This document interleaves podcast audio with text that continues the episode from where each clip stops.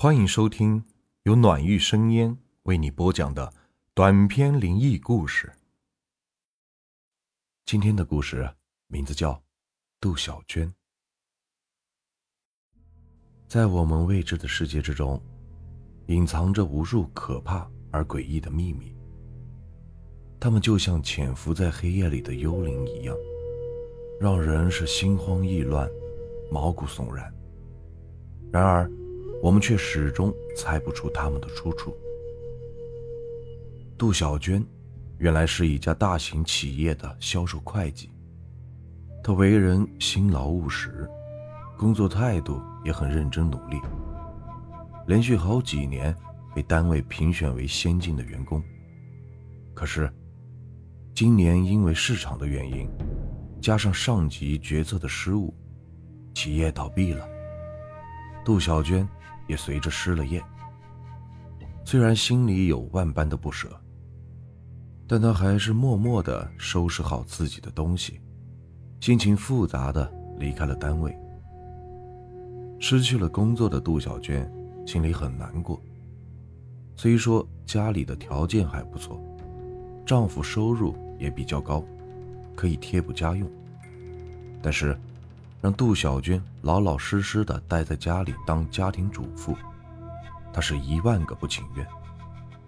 没办法，丈夫只能联系熟人，为她找了一个新的工作，在郊区的一家家具厂的原料库里做保管。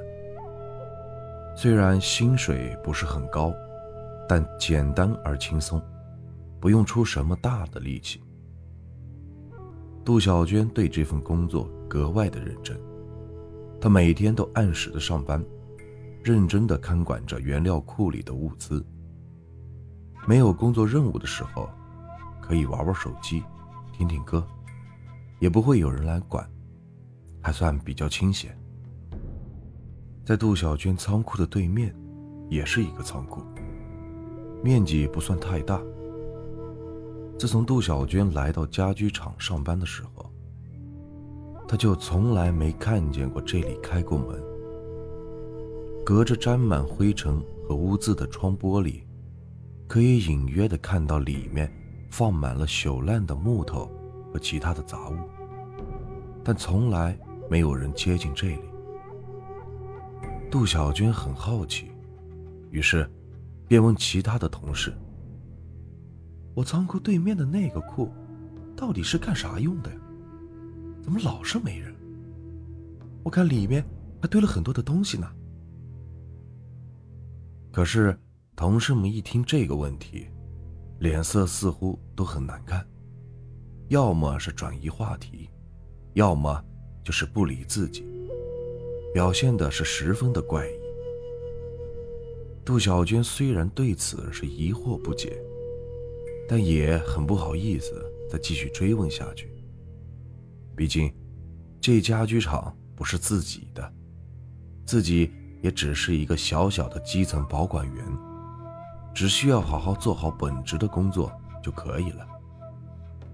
但是不知道为什么，每当他看到那仓库紧闭的大门时，杜小娟总会有一种不寒而栗的恐惧感。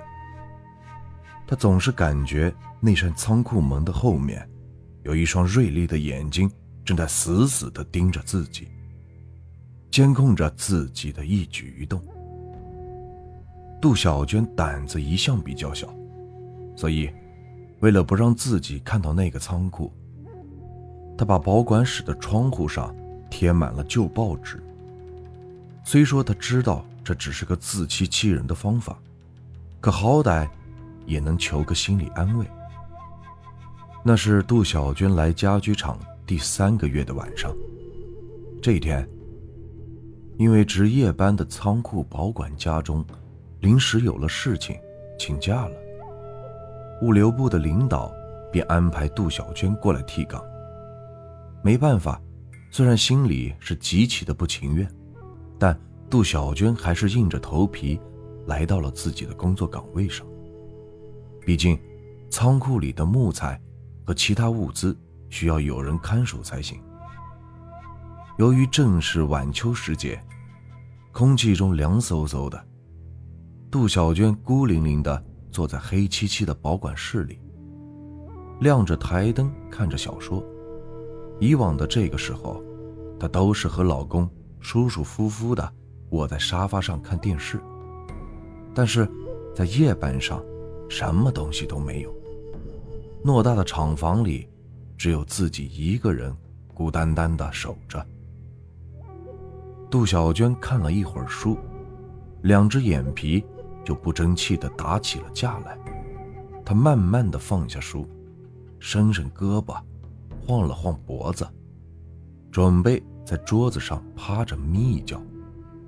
反正单位里已经没有其他人了，自己小睡一会儿是不会有人发现的。杜小娟把暖手宝放在脸旁，慢慢的趴了下来，但还没来得及闭上眼睛。杜小娟忽然听见仓库外面有咔嗒、咔嗒的声音。杜小娟心里一惊。现在已经是晚上十一点多了，除了传达室看门的老头，厂区里是不可能有其他的人了。那么，这声音是怎么回事呢？难道？是有贼进来了吗？杜小娟一下子站了起来，穿上了外套，又从抽屉里取出了手电筒，推开保管室的门走了出去。杜小娟打着手电，在自己的仓库里谨慎地转了一圈，并没有发现什么异常的地方。可是，当他走出仓库门的时候，却突然发现，对面那个。一直上着锁的废旧仓库，竟然是开着门的。不对呀，不可能！杜小娟顿时有些害怕起来。她记得自己来的时候，那扇门还锁得好好的。看看样子，真的是有人进来了。杜小娟小心翼翼地向对面仓库敞开的门走了过去。说实话，她心里是真的有些恐惧，但出于责任心加上好奇，他还是拿着手电筒，缓缓地走向了那扇伸手不见五指的黑暗之中。一进门，杜小娟就被扑面而来的灰尘呛的是嗓子发痛，他一边用手捂着鼻子，一边用手电筒四处的照射着。借着手电并不算明亮的微光，杜小娟看见了地上洒满了木屑和杂物，非常凌乱。但她还是选择继续往里边走。她要搞清楚，到底是谁进了这个仓库。沿着肮脏的墙角，杜小娟是缓慢地挪动着步子。就在她快要走到库房转角处的时候，突然发现，前面的角落里有一个人低着头蹲在地上。由于手电筒的光线太暗，杜小娟根本是看不清对方是男是女。不过她认出来了，对方穿的是自己厂的工作服。你、你、是谁？你、你在这里干什么？虽然有些害怕，杜小娟。还是壮着胆子朝对方走了过去。他走到那人跟前站住，大声的质问道：“你是不是来偷东西的？”那个人没有回答，他还是沉默的蹲在地上，一动也不动，好像是根本听不到杜小娟说话一样。杜小娟一连叫了好几声，那人都还是一点反应都没有。杜小娟有些疑惑地往前走了两步，她伸出了手，轻轻地拍了拍那个人的肩膀。谁料，就在这时，那人竟然猛地抬起了头，借着手电的亮光，杜小娟看到了令她终身难忘的恐怖一幕。她看到那个人的脸上竟是血乎乎的一片，五官全都被砸烂了，根本分不清哪是眼，哪是鼻子。杜小军发疯般的大叫了一声，便被吓得是晕倒在地，失去了意识。当杜小娟再次醒来的时候，已经是第二天凌晨了。他发现自己正躺在那个废旧仓库的门口，仓库的门不知何时。又被人给锁上了。后来，杜小娟千方百计地打听到，那间仓库里曾经出过事情。